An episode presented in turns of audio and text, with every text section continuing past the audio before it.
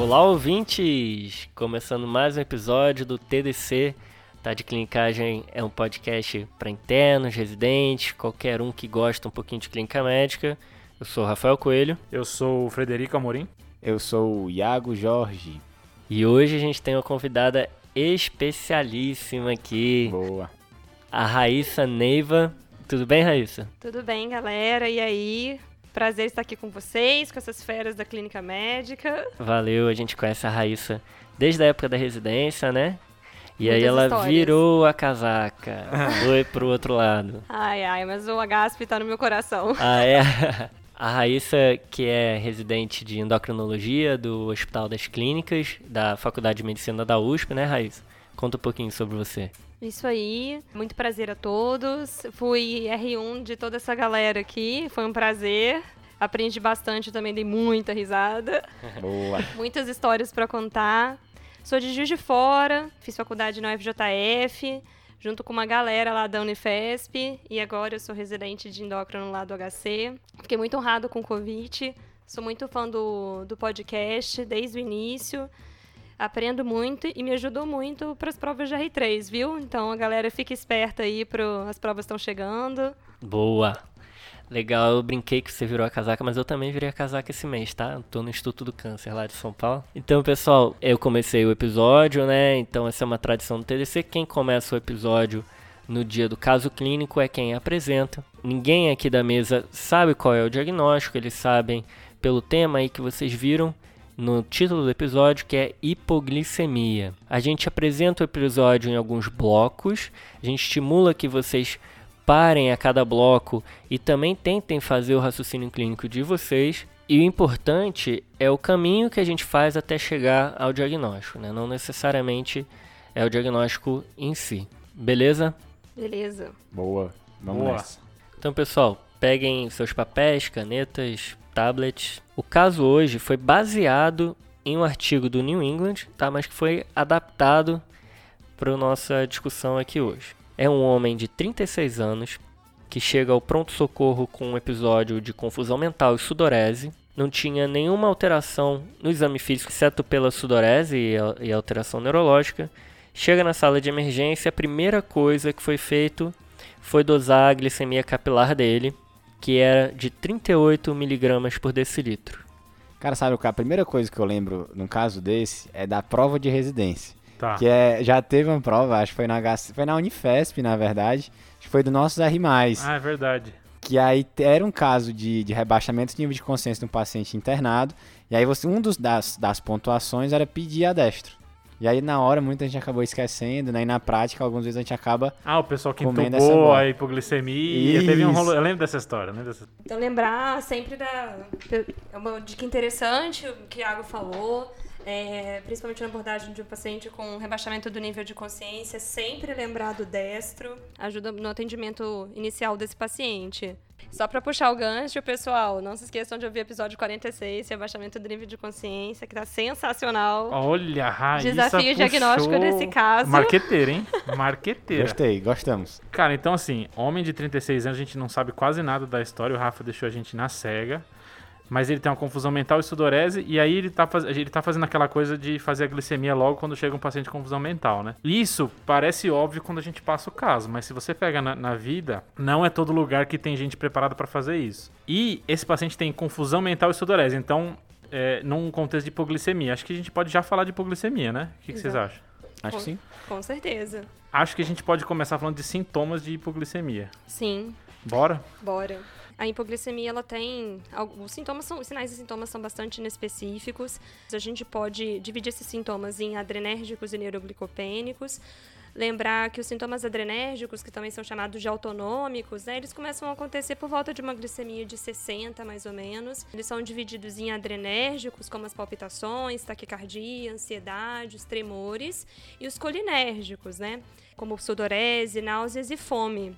E os sintomas neuroglicopênicos, que inclusive numa, num caso de hipoglicemia, a gente costuma valorizar mais porque talvez nos façam pensar mais nesse diagnóstico diferencial, costumam acontecer por volta de 50 ou níveis mais baixos de glicemia capilar, são fraqueza, alterações comportamentais, confusão, disartria, tontura, convulsões, letargia e até mesmo coma.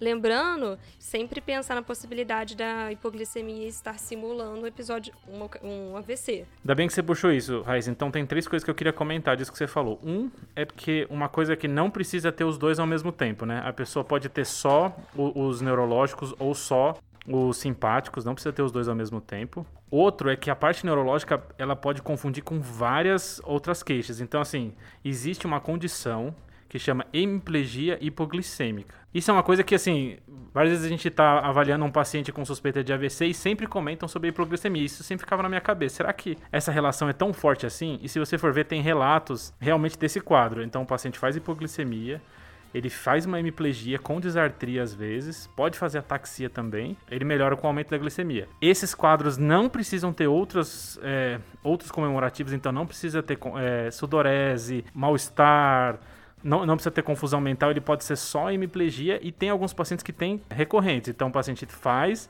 uma hemiplegia hipoglicêmica, melhora, depois faz de novo, depois melhora. Então, assim, existe esse quadro. Ele é bem descrito, tem vários é, casos relatados de pacientes que melhoram logo depois e não tinham nenhum déficit neurológico. E por último, existe uma condição do, do paciente que não tem noção dos sintomas dele. Então ele faz hipoglicemia, mas ele não tem nenhum sintoma, ele não sente nada. Eles chamam de unawareness. Então é o paciente que faz uma hipoglicemia às vezes grave, só que ele não tem nenhum sintoma que ele sente. Você acaba pescando isso num exame. Ou então ele não lembra, né, que tem. Tem essa história também, né? Às ah, vezes, legal, isso, legal. É que às vezes a pessoa quando tem a hipoglicemia, ela tem sintomas, mas ela não lembra, ela esquece. E aí a importância de você colher a história com o acompanhante, que o acompanhante ele consegue relatar os sintomas. Achei bem bacana essa. Fazendo um comentário sobre o que o Fred, sobre o que o Fred ressaltou, é, realmente existe esse quadro da hipoglicemia no awareness. Isso é muito comum, inclusive, no paciente diabético que faz muita hipoglicemia de repetição, hipoglicemia causada pelo tratamento com insulina ou sulfonilureia. Isso combinado com a neuropatia autonômica que esses pacientes apresentam, acaba muitas vezes perpetuando, fazendo com que esses episódios de hipoglicemia se tornem cada vez comuns. Uhum. E quanto mais hipoglicemia acontece, a, a resposta de contrarregulação é, adrenérgica e, consequentemente, os sintomas adrenérgicos, eles vão, vão ficando cada vez menos mais raros, né? E o paciente pode manifestar hipoglicemia já com sintomas neurológicos graves. Isso é inclusive um perigo desse caso, né? Dessa hipoglicemia assintomática. Acontece principalmente nos pacientes diabéticos que fazem uso de insulina ou secretagogos, mas também pode acontecer num paciente que não diabético que tem alguma condição que cause hipoglicemias espontâneas e essas hipoglicemias acontecem também em repetição. Top. Legal, legal. Bom, pessoal, e agora para definir uma hipoglicemia, pessoal, na verdade não envolve um valor específico. Até tem um valor de corte que a gente pode usar, mas a definição ela envolve uma síndrome clínica em que um baixo nível plasmático de glicose leva a sinais e sintomas, ok? Só que aí que vem o um pulo do gato, que melhoram quando a glicemia é corrigida, né? Quando você dá a glicose, os sintomas melhoram. Então, repetindo, que eu acho isso bem marcante, que é a famosa tríade de Whipple. Tá. Esse Whipple é um cara feio, ele estudou tudo, né? Tem a cirurgia, aquela doença infecciosa. Aposto que, que o Rafa falar... também é fã do Whipple, assim como ele é fã do Light. Eita, temos um fã aqui, os fãs de... Gente, eu também sou fã do Whipple.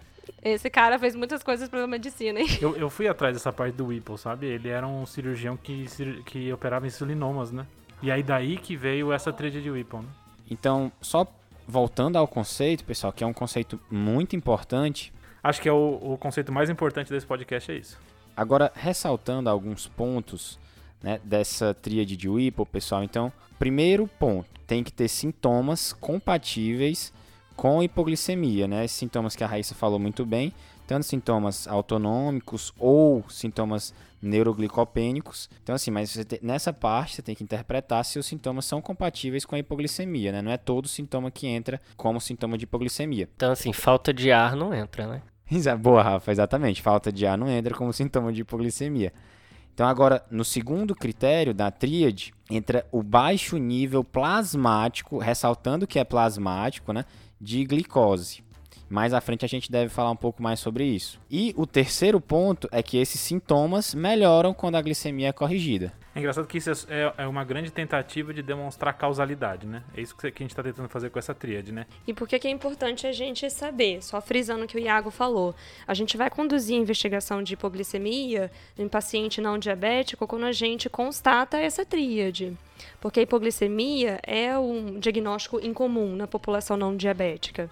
Então, a tríade é o grande critério para prosseguimento de investigação. É incomum, mas ao mesmo tempo é uma queixa e uma noção comum entre os pacientes, né? Vários pacientes acham que tem hipoglicemia, né? Você pega aquele paciente que chega para você e fala assim: "Não, eu tenho hipoglicemia porque às vezes eu passo mal e fico tonto, etc", mas para esse tipo de paciente, essa confirmação é muito importante, porque isso pode ser causado por várias outras coisas. Então, vários pacientes já chegam com esse diagnóstico e nosso papel é duvidar desse diagnóstico, que é muito raro, na verdade, né? Exatamente. Inclusive, o UpToDate traz alguns dados de revisão, só para a gente ter uma noção de como é infrequente. Para cada 10 mil pacientes internados, por exemplo, em enfermarias, que não são críticos, um ponto importante, cerca de 36 em cada 10 mil tem hipoglicemia constatada durante a internação. E desses 36, a maioria tem alguma causa bem definida, que a gente vai acabar comentando ao longo do episódio. Drogas, algumas outras iatrogenias, mas apenas 7, 5 a 7 pacientes têm realmente uma hipoglicemia que merece ser investigada. Ah, então isso é bacana. Então você aí que fica seis horas sem comer no plantão, aí começa a ter dor de cabeça, tremer. Então isso aí provavelmente não é sintoma de hipoglicemia, né?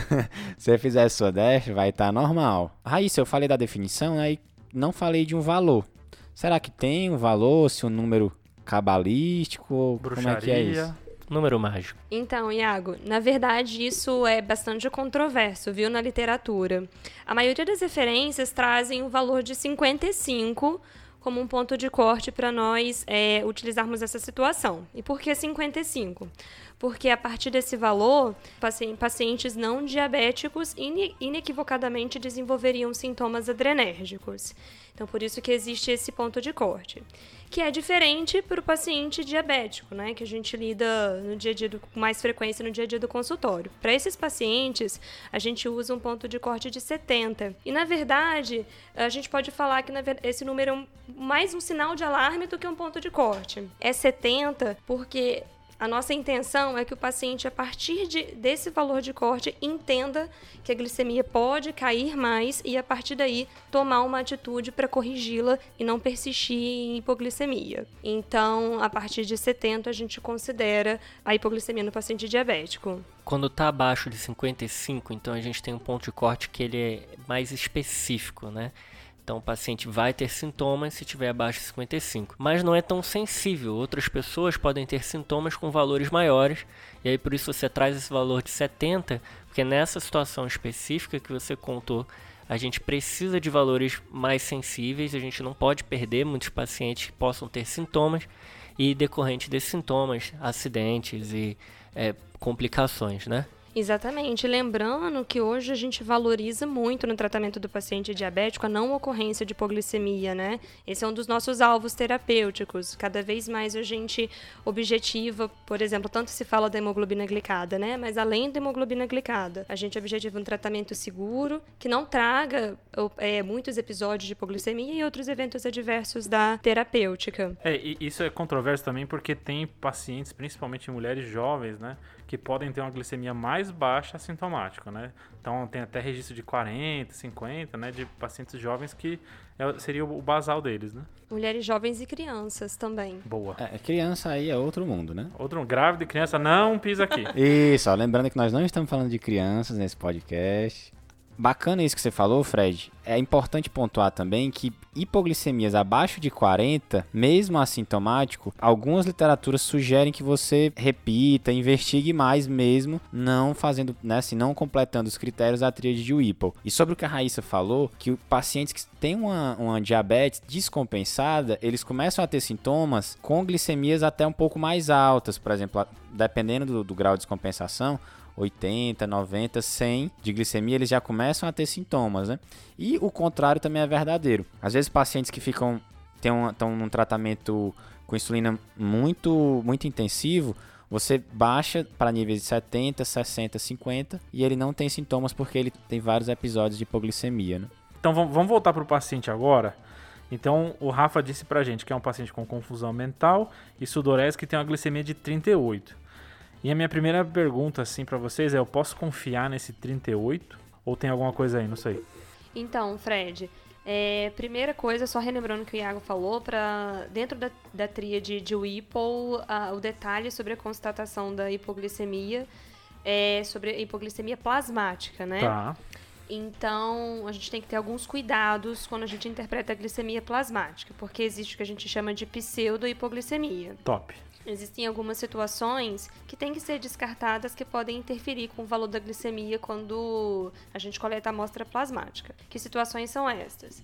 Leucocitose, trombocitose, até anemias hemolíticas, porque todas essas situações elas costumam cursar com o aumento do consumo de glicose na amostra. Então, a gente pode ter resultados de hipoglicemias falsos. E o ideal, inclusive, quando a gente desconfia de uma situação dessa, é a gente tentar repetir o exame e armazenar a amostra num tubo com inibidor de glicólise e encaminhar o mais rápido possível para análise laboratorial. A demora na análise da amostra também é uma causa de pseudohipoglicemia. E outra causa também que a gente vê às vezes no, no hospital é o paciente que está hipotenso, né, tá com a vasoconstrição periférica, né? Isso também pode influenciar no valor da, da glicemia. É, então assim, acho que essa é uma diferença que a gente tem que fazer aqui, né? A gente pode fazer a avaliação da glicemia com a glicemia capilar, que provavelmente é o que esse paciente fez, ou a gente pode coletar o exame do paciente por venopunção, levar para o laboratório e fazer outro exame. Então são exames diferentes. O primeiro exame, que é o, é capilar, ele está sujeito a erros desses que o Iago falou, que são erros de vasoconstrição.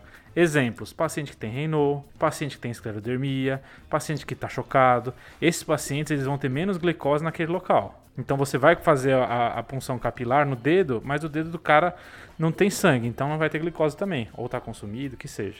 Já o que a Raíssa falou é uma outra coisa, né? Passou esse problema, mas você pode ter um segundo problema que é na avaliação plasmática ter esses confundidores, né? Então são dois motivos para obter o que a gente chama de pseudohipoglicemia, só para deixar essa diferenciação boa. E uma sacadinha que você pode tentar fazer no pronto socorro isso é uma mulambista, eu nunca vi, nunca li em nenhum lugar. Eu fiz uma vez e tô falando aqui, tá? É você fazer o destro de outra parte do corpo do paciente. Tinha uma paciente que chegou para mim com um destro de 32, consciente, conversando, só que ela tinha esclerodermia. Aí o que eu fiz? Coletei do braço, fiz um furinho no braço da mulher e coletei dali, o destro veio normal. Então, assim.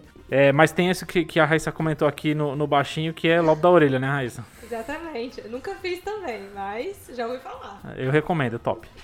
Então aí o médico foi coletar a anamnese tanto com o paciente quanto com a esposa, e é interessante que você comentou isso, Iago, de coletar com o familiar, e essa esposa trouxe dados interessantes. A esposa que veio com o paciente no, no pronto-socorro conta que há seis anos o paciente vem tendo um quadro de alterações do comportamento. Ele já foi visto em casa perambulando pela casa, sem saber onde que estava, já teve episódio de fala embolada, alteração de visão. Esse episódio duravam 30 minutos e o paciente não melhorava e não se lembrava dos acontecimentos. Essas crises se tornaram mais frequentes nos últimos dois anos, acontecendo uma, duas vezes por ano, e ocorriam mais vezes à noite, antes do jantar e depois dele tomar algumas taças de vinho com o irmão que morava com eles. No dia anterior, ele teve um episódio durante um jantar e depois comeu os sintomas melhoraram completamente. De antecedentes patológicos, esse paciente, cinco anos antes, foi diagnosticado com uma nefrolitíase. Aí o pessoal investigou e foi visto hipercalcemia. Foi feito um diagnóstico de hiperparatireoidismo primário, causado por adenoma de paratireoide. Ele foi operado e no acompanhamento foi considerado resolvido. Não tinha outros antecedentes e não tomava nenhum medicamento. O irmão do paciente tinha diagnóstico de diabetes tipo 2 e tomava sulfonilureia e metformina. E o pai faleceu de infarto aos 50 anos e a mãe está viva e é hipertensa. E aí, pessoal, como é que vocês estruturariam o raciocínio a partir daqui?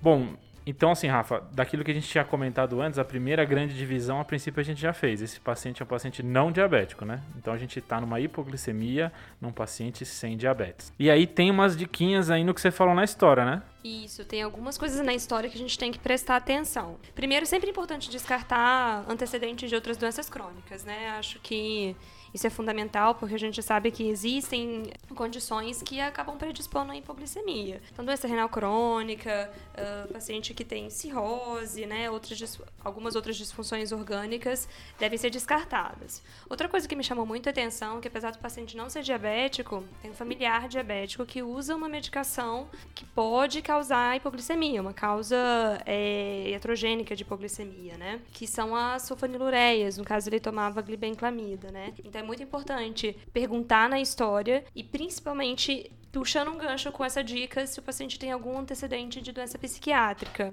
E é legal que você falou isso, Raíssa, porque você falou especificamente da sulfonilureia, né? Mas ele usa metformina também. Você não salientou metformina. Por que essa diferença aí? Fred, foi legal a sua observação. É, porque é interessante a gente lembrar para os ouvintes que dentro das drogas antidiabéticas orais, as sulfonilureias e as glinidas, né, principalmente, são as drogas que mais causam hipoglicemia. E a metformina classicamente não causa hipoglicemia. Inclusive, só um detalhe interessante de curiosidade, a glibenclamida é uma das sulfonilureias que tem minha vida mais longa. Então, os pacientes que, em que a gente desconfia de, eh, de intoxicação por glibenclamida, uma dica são episódios de hipoglicemias reentrantes, que geralmente não melhoram após reposição com, com soro glicosado, com glicose 50% e persistem em episódios de hipoglicemia, né, por um longo período. E é legal que você falou de, do paciente, você falou do histórico psiquiátrico dele, né? Mas também pode acontecer das medicações estarem próximas, né? Será, ele mora com o irmão e a medicação fica do lado, ele toma sem querer. Não necessariamente ele está tomando por querer essa medicação, confunde o nome, etc. Né? Mas também pode ser um quadro proposital. E é interessante a gente citar o cuidado que a gente precisa ter com os pacientes idosos, né? Porque isso não é incomum, tomar medicação errada inadvertidamente. E acaba que uma das principais populações em que a gente observa isso acontecer são os pacientes idosos. Gostei, isso aí. Então, só para lembrar os ouvintes de ouvir o episódio 15, segunda droga do para diabetes, que tá super legal, aconselho. Aí sim, acho que ela vai ser contratada, hein, gente. Olha, o número do episódio a gente falou pra ela, mas quem teve a ideia de citar os dois foi ela. um episódio muito bacana. O Fred fez uma pesquisa na época em todas as farmácias do Brasil. Foram as de São Paulo, mas, mas foi bastante mesmo. Qual a farmácia tem um remédio mais barato para diabetes? Exato. Quem quiser saber, mande uma mensagem pro Fred. Outra coisa que vale ressaltar, frisar na anamnese do paciente é o uso de drogas. E não precisa ser drogas é, incomuns, que a gente não usa no nosso dia a dia drogas muito, muito comuns podem causar hipoglicemia, surpreendentemente. A lista é bem grande. Então, beta-bloqueadores, principalmente os nanoseletivos, como propranolol, salicilatos, as quinolonas, IECA, então, principalmente no contexto de pacientes graves, mas vale a lembrança também para pacientes saudáveis quando uma causa de hipoglicemia não é bem definida. Acho legal que você falou, Raíssa, e aí o destaque para as quinolonas, mais um efeito colateral que a gente já comentou várias vezes aqui das quinolonas, os efeitos colaterais dela, né? Tem até quinolona que saiu do mercado por causa disso. E tem uma a mais que normalmente a gente não pensaria, que são os antimaláricos, né? Que no nosso contexto não seria tão importante, mas com a hidroxicloroquina por aí começa a ficar um pouquinho mais importante, né? Um outro detalhe importante que a gente precisa tentar caracterizar na anamnese do paciente, quando os episódios de hipoglicemia acontecem, é, embora não sejam determinantes, né, para nós pensarmos em etiologias específicas, saber se acontece no jejum ou pós-prandial, e quando a gente fala pós-prandial, a gente considera um intervalo de até 4, 5 horas pós-refeição, isso ajuda uh, no prosseguimento da investigação e, obviamente, já nos fornece algumas dica, dicas de possíveis etiologias dessa hipoglicemia. É, no caso dele, ele tinha antes de comer e depois que ele comia, ele não tinha mais durante pelo menos algumas horas. Então, Rafa, voltando para o paciente, assim, a gente já, confirmou que esse paciente tem hipoglicemia. Então, a gente fez a dosagem plasmática e ele teve hipoglicemia. Aí, para fechar a tríade de Whipple que o, que o Iago tinha falado já, então o que, que a gente fez? Ele tinha sintomas condizentes, a gente confirmou que ele tinha hipoglicemia e a gente deu glicose e ele melhorou. Então pronto, ele fechou a tríade Whipple, ele tem uma hipoglicemia que a gente tem que ficar de olho. Agora a gente divide, ele é diabético ou não diabético? Esse é um paciente não diabético. E aí no paciente não diabético, a gente tem dois grandes cenários, né, Iagão? Boa, Fredão, é isso mesmo. Então, o primeiro grupo são os pacientes que estão claramente doentes Você diz aqueles pacientes assim, paciente internado em UTI, paciente em enfermaria, paciente em sala de emergência, paciente com doenças crônicas. Esse é o grupo de pacientes que você está falando, né? Isso mesmo, Fredão. E a gente tem algumas possibilidades para ter essa hipoglicemia. Será que o paciente ele não está comendo o suficiente? Será que ele não está conseguindo fazer a glicose? Será que ele tá essa glicose que ele até come, ele até produz, mas será que ela está sendo consumida? Então aí a gente consegue pensar em algumas causas. Uma redução da ingesta não é simplesmente algumas horas sem comer. Então, seria mais no contexto de uma doença psiquiátrica, por exemplo, a anorexia, é uma redução marcada e repetida da ingesta alimentar. Ou no contexto de um alcoólatra, né, doente listra, faz uso de grandes quantidades de álcool e aí tem uma ingesta diminuída nesse contexto. Ou um paciente com distúrbio hepático ou renal que tem um distúrbio na gliconeogênese ou um paciente que vai ter um consumo muito acelerado e marcante da glicose, né, da glicemia que seriam pacientes, por exemplo, sépticos, pacientes críticos, pacientes com câncer. E além dessas causas, só reforçando também que se, se ele tiver alguma outra comorbidade, lembrar de checar aquela lista que a Raíssa comentou, né, de medicamentos. Boa. E outras duas possibilidades são um paciente com insuficiência adrenal, aí pode ser tanto no contexto de uma doença de Addison, como também, por exemplo, no contexto da sepse, né? Então você vê que as causas, elas podem se sobrepor nesses pacientes doentes. E outra causa, como a Raíssa já falou anteriormente, são medicamentos, né? Então o paciente tem uma doença e está usando um medicamento que pode gerar essa hipoglicemia.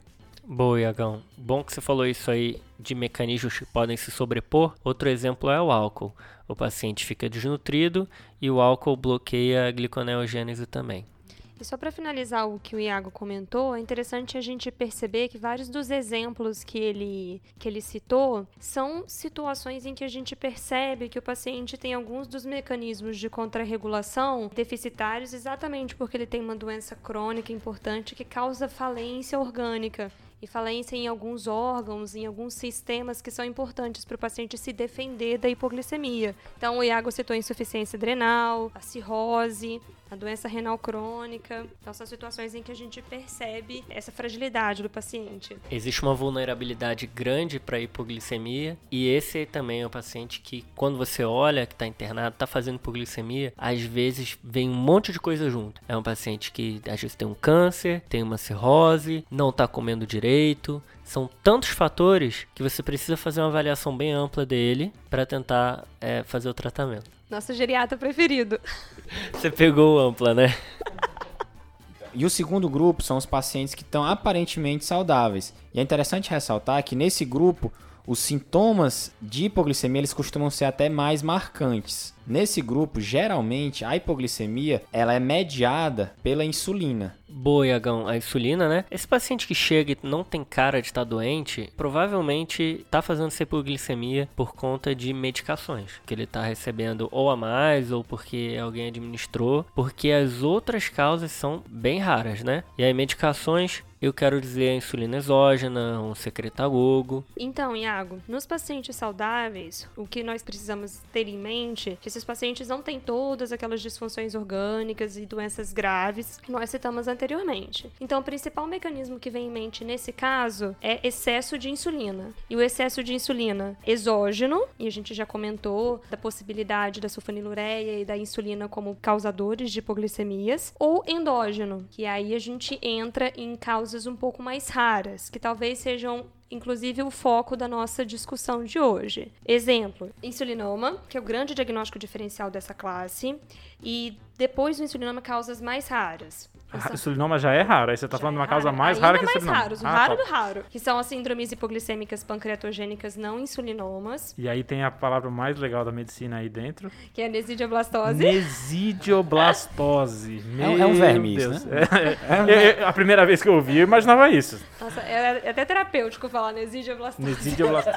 E só para deixar claro para os nossos ouvintes, uma curiosidade, que a nesidioblastose, na verdade, é um achado de histopatologia que a gente encontra nesses pacientes, tanto nos pacientes que têm a doença, têm a síndrome, como nos pacientes, por exemplo, pós-operatório de cirurgia bariátrica, que são englobados nesse mesmo grupo de etiologia. Top. E ainda dentro das causas hiperinsulinêmicas, né, onde a gente observa o excesso de insulina no paciente, é importante a gente citar as causas autoimunes. Top. E dentro das causas autoimunes existem dois mecanismos principais. O primeiro mecanismo é a autoimunidade contra a molécula de insulina. Nosso corpo produz um anticorpo que bloqueia a ação periférica de insulina.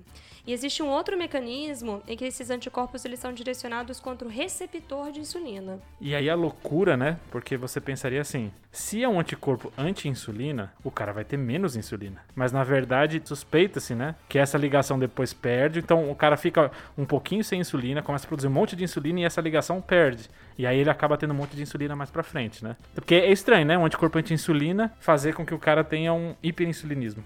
É isso que acontece, Fred. É como se a existência do anticorpo fizesse com que o indivíduo acumulasse insulina inativa no organismo e à medida que essa ligação do anticorpo com a insulina ela vai se enfraquecendo, a insulina começa a agir. Top. É aí que surge a hipoglicemia. E tanto a gravidade como a duração dos episódios de hipoglicemia dependem de alguns fatores. Depende, por exemplo, da afinidade da ligação do receptor com a insulina, da capacitância desse anticorpo. Muitos anticorpos uh, conseguem se ligar mais moléculas de, de insulina ao mesmo tempo. Então, isso também é importante a gente considerar. Top. Mas assim, essas são as causas endócrinas, né? Isso até aí já foi pro endócrino, não é comigo. É, vou, vou pesquisar insulinoma, não, né? Eu já encaminhei pro endócrino. Não sei se você concorda, Iago. Ah, eu concordo plenamente. A nossa parte são os doentes, né? Que é o nosso dia a dia. Paciente da UTI, paciente da enfermaria, paciente que chega de casa, como esse caso, que chega rebaixado, né? Esse é o nosso dia a dia do brasileiro, né? Quando começa essa ciência aí, cara, a gente encaminha pra doutora Raíssa. Posso fazer uma clinicagem rápida? Uh, brilha. Nesses casos de é, autoimunidade causada pelos anticorpos contra o receptor de insulina, é interessante porque na maioria dos, da, das vezes o paciente, na verdade, se manifesta a maior parte do tempo como um indivíduo diabético, porque esse paciente tem uma, uma resistência à insulina muito importante. Então, ele fica a maior parte do tempo em hiperglicemia, principalmente quando os títulos de anticorpos são muito altos e quando os títulos de anticorpos baixam, ele começa a manifestar hipoglicemia, porque o anticorpo, a gente acredita que ele tem uma ação é, agonista com o receptor de insulina. Então, ele simula a ação do hormônio insulina.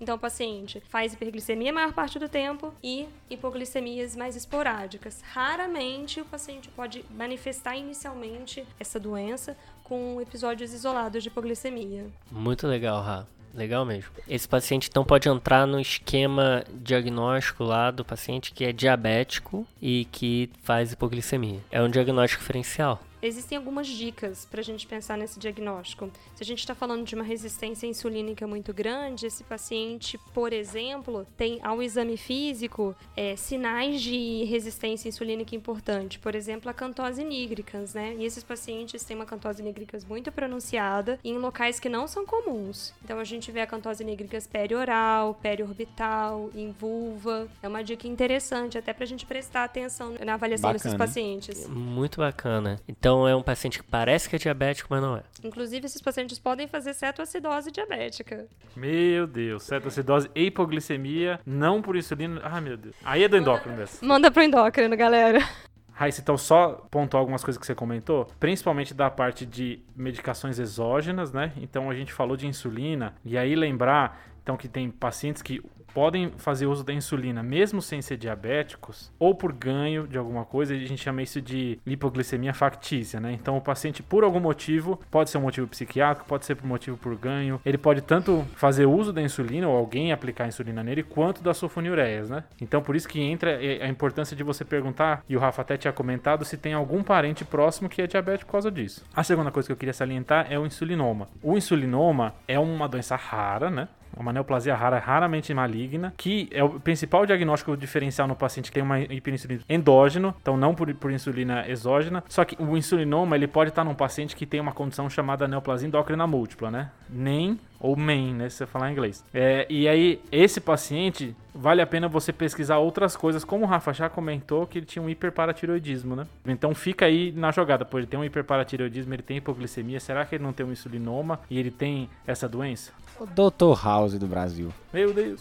Só para contextualizar o que o Fred comentou, pessoal, o nenhum, ele compreende principalmente o hiperpara primário, que a gente viu que o nosso paciente tem história, os tumores neuroendócrinos de trato gastrointestinal, e o insulinoma é um deles, inclusive é o tumor neuroendócrino funcional mais comum do pâncreas, e os tumores de hipófise. E só um detalhe importante, quando o paciente tem nenhum e insulinoma, o nenhum aumenta a possibilidade do tumor ser maligno e do tumor ser múltiplo. Mas assim, estamos na raridade, né? Tudo isso é bem raro. Vamos jogar no que é comum, depois a gente vai pra raridade.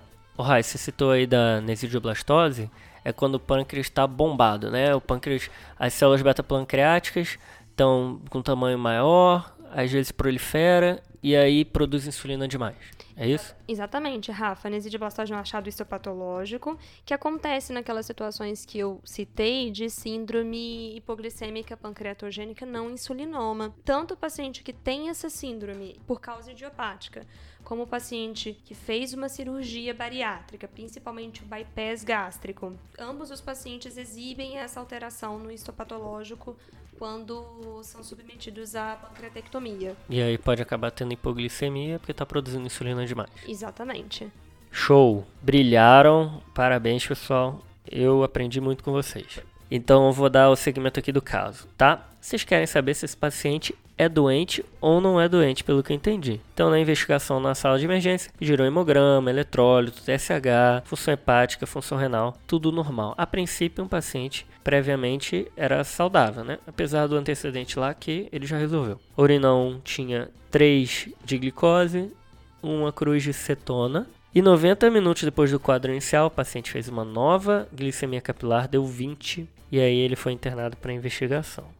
E aí, como é que vocês fariam essa investigação, gente? A partir do momento que vocês viram que é um paciente saudável, a gente vai ter que confirmar se ele tem insulina aumentada ou não. Isso vocês vão querer, mas como é que vocês fazem essa confirmação? Beleza, pessoal. Então, esse paciente, agora a gente vai começar a ciência bruta da hipoglicemia. É isso, né? Nossa. Meu Deus. Preparem-se. Esse paciente, eu vou começar pela parte fácil, aí a Raíssa e o Iago emplacam na parte difícil. Ou a Raíssa emplaca na parte difícil, quando o Iago passa pra ela assim que ele tá com uma cara disso. Vou passar essa bucha pra outra. Boa, Fredão, é isso aí. Então, pessoal, a gente tem que, primeira coisa, então, dosar a insulina. E aí, esse paciente tendo uma insulina alta, o ideal é tentar diferenciar se ela é exógena ou endógena. E uma coisa que me facilita essa diferenciação é a dosagem do peptídeo C. Lembrando que na formação da insulina, forma primeiro a proinsulina, que depois se divide em peptídeo C e insulina. Então, o quanto eu tiver aumentado de insulina, eu tenho que estar aumentado de peptídeo C. A razão deles normalmente é uma proporção parecida. Em alguns locais eles falam até a razão ser igual a 1, se o paciente tem um hiperinsulinismo endógeno, ou seja, ele produziu tanto o peptídeo C quanto a insulina. Agora, se ele tem um aumento de insulina sem aumento de peptídeo C, quer dizer que não foi ele que fez esse, essa insulina, ela veio de fora. Exatamente. E nesse caso, em que a nossa principal hipótese é a hipoglicemia factícia, a hipoglicemia exógena vai bloquear a produção endógena de insulina e, consequentemente, peptídeo C e pró-insulina serão baixos. Outro exame que é interessante nós eh, solicitarmos nesse cenário, Fred, é a dosagem dos corpos cetônicos. E a gente pode tanto dosar o beta-hidroxibutirato, que é o que é mais citado na literatura, ou para facilitar, e acredito que seja o que se mais faz na prática, é fazer a fita de cetonemia, Top. que dá a mesma informação da dosagem do corpo cetônico. E lembrar que geralmente quando a dosagem de corpos cetônicos ou a cetonemia é positiva, a gente lembra de causas hiperinsulinêmicas, porque se a gente tem excesso de insulina, o paciente não consome as reservas de glicogênio e não faz cetogênese como mecanismo alternativo de produção de glicose. Hum. Então, nesses casos, geralmente a cetonemia é negativa. Boa. E a cetonúria também. E aquela história do teste do glucagon? Puxando o gancho pro que o Iago me falou, me colocou numa furada, hein, Iago. Foi. Mas enfim, Eu saí da furada, né? um exemplo que eu dei anteriormente serve pra gente também explicar por, o porquê do teste do glucagon. Se a gente tem excesso de insulina, e lembrar que a insulina é o bloqueio de insulina é o primeiro mecanismo de contrarregulação contra a hipogl- hipoglicemia, na vigência de hiperinsulinemia. O organismo não vai consumir as reservas de glicogênio. O glicogênio continua estocado no fígado, por exemplo. E quando a gente faz o teste do glucagon, a gente mobiliza essas reservas. Então, teoricamente, a resposta seria aumento dos níveis plasmáticos de glicemia. Então, o paciente que tem hiperinsulinemia não consome normalmente as reservas de glicogênio. Quando a gente faz o glucagon, o glicogênio é consumido, aumentam os níveis de glicose no sangue e a gente fala que esse paciente tem resposta positiva ao glucagon, que é compatível com os casos de hiperinsulinemia. Top. Top, aí sim, viu? Tem uma coisinha final que vale a pena a gente salientar, que é o seguinte: o paciente que faz uso de insulina exógena vai ter um peptídeo C baixo, a gente comentou isso já. Mas o paciente que faz uso de sulfonilureia vai ter um peptídeo C alto e uma insulina alta. E aí, como é que eu diferencio esse paciente? Tem a história, né, que a gente já comentou. Esse paciente, por exemplo, tem um parente que usa sulfonilureia, então isso fica mais importante. Mas para fechar isso, o que a gente tem que fazer, na verdade, é a dosagem da sulfonilureia, né? Identifica no sangue do cara se ele tem alguma sulfonilureia. É uma coisa bem específica, é difícil a gente fazer dosagem desse tipo de medicação, né? Normalmente a gente pensa em dosagem de outras medicações, tipo anticonvulsivante, etc. Mas para esse paciente vale a pena fazer essa pesquisa de alguma sulfonilureia, especialmente nesse que tem o irmão que usa, né? Parece uma lenda urbana, Fred, e isso é realmente verdade. Existem os painéis de sulfonilureia, mas infelizmente são exames pouco disponíveis. Tá. Quando nós chegamos nesse ponto, muitas vezes nossa investigação fica comprometida, mas com certeza num cenário ideal, o painel de sulfonilureia seria extremamente importante. Então, pessoal, para finalizar o nosso raciocínio, quando que nós vamos desconfiar de uma hipoglicemia hiperinsulinêmica endógena? A gente precisa, no momento da hipoglicemia, de uma dosagem de glicemia menor do que 55, dosagem de insulina alta, peptídeo C alto e proinsulina também altos, cetonemia negativa e uma resposta positiva ao glucagon. Eu não sei se vocês têm essa impressão com o endócrino também, que é assim. Tenho. que é? Você tem todo o entendimento fisiopatológico que na hora faz todo aquele sentido. Mas tem tantas pequenas coisas que você tem que decorar Até embola tudo. Pra fazer esse pensamento que passa assim dois meses. Isso. Eu não lembro nada. Não sei se você tem essa impressão. Então, assim, é, a, a Raíssa fechou pra gente os exames. A gente só tem que lembrar que esses exames às vezes são pedidos em situações diferentes, né? Então, tem uma coisa que é uma bizarrice da medicina. Tá entre os exames mais bizarros que eu já vi. Quer dizer, nunca vi, né? Mas que já li sobre que é você deixar o paciente em jejum por 72 horas. Quanto tempo, Fred? 72 horas. Repita. 72. Então, assim, a, a ideia, esse exame, pra, ele serve para duas coisas, né? Uma, ele pode me ajudar a flagrar uma hipoglicemia num paciente em que eu não flagrei, não fiz toda aquela, não fechei aquela tríade de Whipple que a gente comentou no começo. E segundo, para eu fazer essa avaliação de todos esses testes que a gente estava comentando agora. Tem todo um protocolo para fazer essa avaliação de 72 horas, mas esse é um exame que, assim, que geralmente quem vai fazer é o endócrino, né? E geralmente esses pacientes são internados para fazer o teste de jejum prolongado, por isso que a investigação costuma ser conduzida pelo endócrino. Você não confia que ele vai ficar sem comer em casa, né? É, exatamente. Uma coisa interessante é que apesar de ser 72 horas e esse número realmente assusta, que em geral essa investigação é conduzida com o paciente internado, né, por todos os riscos que existem. E o interessante de notar, e isso a gente acaba descobrindo depois que a gente faz alguns testes de jejum prolongado, é que quando o paciente tem algumas dessas causas endógenas de hiperinsulinismo, de hiperinsulinemia, a hipoglicemia ela aparece cedo. Na maioria das vezes, o paciente não demora 72 horas para fazer a hipoglicemia. Demora 12 horas, até menos, 4 horas, 5 horas. Esse paciente, por exemplo, fez novamente a hipoglicemia na sala de emergência ainda, né? Só pontuando algo que eu achei interessante, que eu vi que uma série da Mayo Clinic disse que 14% dos pacientes não desenvolveram hipoglicemia até 48 horas. Então, assim, isso significa que 86% fizeram até 48 horas. Então, o teste finalizou para eles muito antes. Só mais uma curiosidade: existe um outro teste que a gente faz na investigação do paciente com hipoglicemia quando a queixa principal é hipoglicemia pós-prandial. E esse teste é chamado de teste da refeição mista, não sei se vocês já ouviram falar. Que a refeição é preparada com quantidades proporcionais de proteínas, carboidratos e as amostras de sangue com todas as dosagens que nós citamos até então e as dosagens elas são realizadas com 30, 60, 90, 120 minutos após a refeição, depende do protocolo da instituição. E a intenção é você flagrar a hipoglicemia em algum desses momentos. Hoje, a gente geralmente começa a investigação com um teste de jejum prolongado e, se necessário, a gente também faz o teste de refeição mista. Top. Agora que a gente já falou dos testes, já passou da ciência bruta da endocrinologia, Antes do Rafa falar o resultado dos testes, acho que a gente já pode falar nossas hipóteses diagnósticas, né? É um paciente que tem uma hipoglicemia que parece ser uma hipoglicemia num paciente bem e que provavelmente é hiperinsulinêmica. Aí a minha suspeita principal para ele seriam duas coisas, talvez. Ou um insulinoma porque ele já tem um hiperpar e ele tem nenhum, ou ele tá usando a sulfonilureia do irmão dele. Essas são as duas hipóteses para mim. Bom, Fred, eu concordo com você. Acho que a grande, a grande hipótese no nosso caso é insulinoma. E eu só gostaria de reforçar por que, que a gente não pensaria em outras causas, na minha opinião.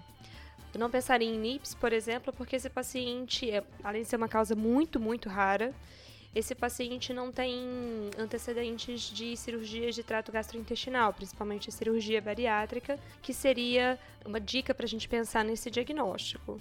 A minha principal hipótese também é insulinoma, não descartando a possibilidade de hipoglicemia factícia. Eu concordo. Uhum. Boa, galera. Então vamos lá. Esse paciente foi internado, tá? No momento dessa segunda hipoglicemia não tinham dosado insulina, nada, só repuseram. Então ele teve que ser internado para investigar. Foi feito um jejum supervisionado e o paciente em 6 horas já tinha uma glicemia de 48. Em 8 horas, glicemia de 29, com sintomas de fraqueza e fadiga. E aí dosaram peptídeo C, glicose, insulina, beta-hidroxibutirato. A insulina veio alta, o peptídeo C também veio alto. Nesse ponto, a dosagem de sulfonilureia negativa e o beta-hidroxibutirato baixo. A principal hipótese diagnóstica ficou como insulinoma. Ótimo, Rafa. Dentro da investigação do insulinoma, o próximo passo, que é fundamental, é encontrar o insulinoma. Boa. Então, nesse caso, seria indispensável uma imagem de abdômen. Algumas referências até comentam que a gente poderia começar a investigação com exames simples, como ultrassom de abdômen, mas considerando que hoje a tomografia é um exame mais disponível, eu começaria com uma tomografia de abdômen e de repente, dependendo da disponibilidade do serviço, até uma ressonância. Além desses testes não invasivos, quando possível, a gente também pode fazer testes invasivos. E um dos que mais se faz na prática é o ultrassom endoscópico. Mas nesse caso, a gente geralmente já fez uma imagem antes, já localizou o tumor e a gente faz o ultrassom endoscópio para fazer punção da massa e análise do material. Boa, Ra.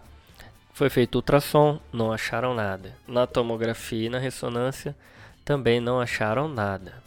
Ah, e aí tá. foi feita a ultrassonografia endoscópica que viu uma lesão de 1,6 centímetros hipoecóica homogênea, como você falou, fizeram análise patológica dessa lesão e realmente foi um insulinoma. O paciente foi para cirurgia e resolveu o problema dele, até onde eu sei. Esse quadro foi suspeito de uma neoplasia endócrina múltipla do tipo 1. Parabéns, pessoal. Isso aí. Boa. Boa. Brilhou, Raíssa. Bora pro salve, pessoal. Bora, posso começar então? Boa, eu acho que ela veio para isso. É, ela então. veio para isso. Momento mais esperado do podcast. Vai lá. Ah, mas eu queria começar mandando um salve para os meus, meus R iguais lá de endócrino da USP, também para os meus amigos da endócrino da Unifesp, tenho muitos amigos lá. E também para uma galera que faz clínica médica que acompanha o podcast, minha irmã Rafa, que faz, que faz clínica médica lá em Juiz de Fora, Dudu, residente de nefro do HC, que também é super fã, e a Laura, uma amiga de BH, que também ouve bastante o podcast. Pô, legal, abração aí pra essa galera. Eu queria mandar um salve para a galera da clínica da USP, tá? Tô rodando esse mês no paliativo lá do ICESP, aproveitando bastante. A Dani, a Flávia e o Rafa e o Bruno. Essa galera aí, muito fera, tá rodando lá com a gente. Um abraço aí para eles e para todo mundo do Hospital da USP que ouve a gente. Boa. E aí, Raí, você trouxe algum desafio pra gente? Não. Então, pessoal, é, o desafio é o seguinte: existe uma causa, como eu comentei, de hipoglicemia autoimune, que o paciente produz anticorpos contra o receptor de insulina, e tem um exame que a gente pede bastante, com bastante frequência na prática que pode ajudar a gente a pensar nesse diagnóstico. E eu queria saber de vocês qual que é esse exame. É um exame comum, assim. É um exame bem comum. Maravilha. Essa eu não Boa. sabia. Aprendi com a doutora Raíssa aqui. Então agora a resposta do desafio da semana passada. Então o desafio quem trouxe foi o grande doutor José Marcos, né? Salve pro Zé Marcos. Então ele trouxe um caso de um paciente do sexo masculino, de 45 anos, com lesões eritematosas em palma de mãos e planta dos pés. Que ele também tinha uma clínica de AVC de cerebral média. Então, qual é a resposta, grande Fredão? Pô, Iagão, difícil esse, né? É, infelizmente ninguém acertou esse desafio, mas a resposta do desafio era sífilis. Então a ideia é que esse paciente ele estava com sinais de sífilis secundária, então ele tinha esse rache em palma e planta dos pés e acabou evoluindo com uma complicação neurológica da sífilis, né? um tipo de neurosífilis que é provavelmente a forma meningovascular desse paciente. Então, é, sífilis é uma das causas de AVC em pacientes realmente mais jovens, então a resposta era essa. Informação bacana, hein, Fredão? Não conhecia essa apresentação da sífilis. Muito bom. É porque a gente às vezes fica pensando em sífilis, neurosífilis como uma apresentação de sífilis terciária, né? Mas existem apresentações mais precoces que podem dar tanto meningite quanto vasculite, etc. Boa, Fechou então. boa. E queria aqui deixar registrado nosso agradecimento especial à Raíssa, veio aqui com a gente. A noite foi bem puxada, gravando até uma hora da manhã. E ela aqui sem perder o bom humor, sem perder a alegria. E o conhecimento, né? Distribuir o conhecimento no episódio de hoje. Então, muito obrigado, Raíssa. Então, vamos nessa. Valeu, valeu, valeu, valeu, falou, falou.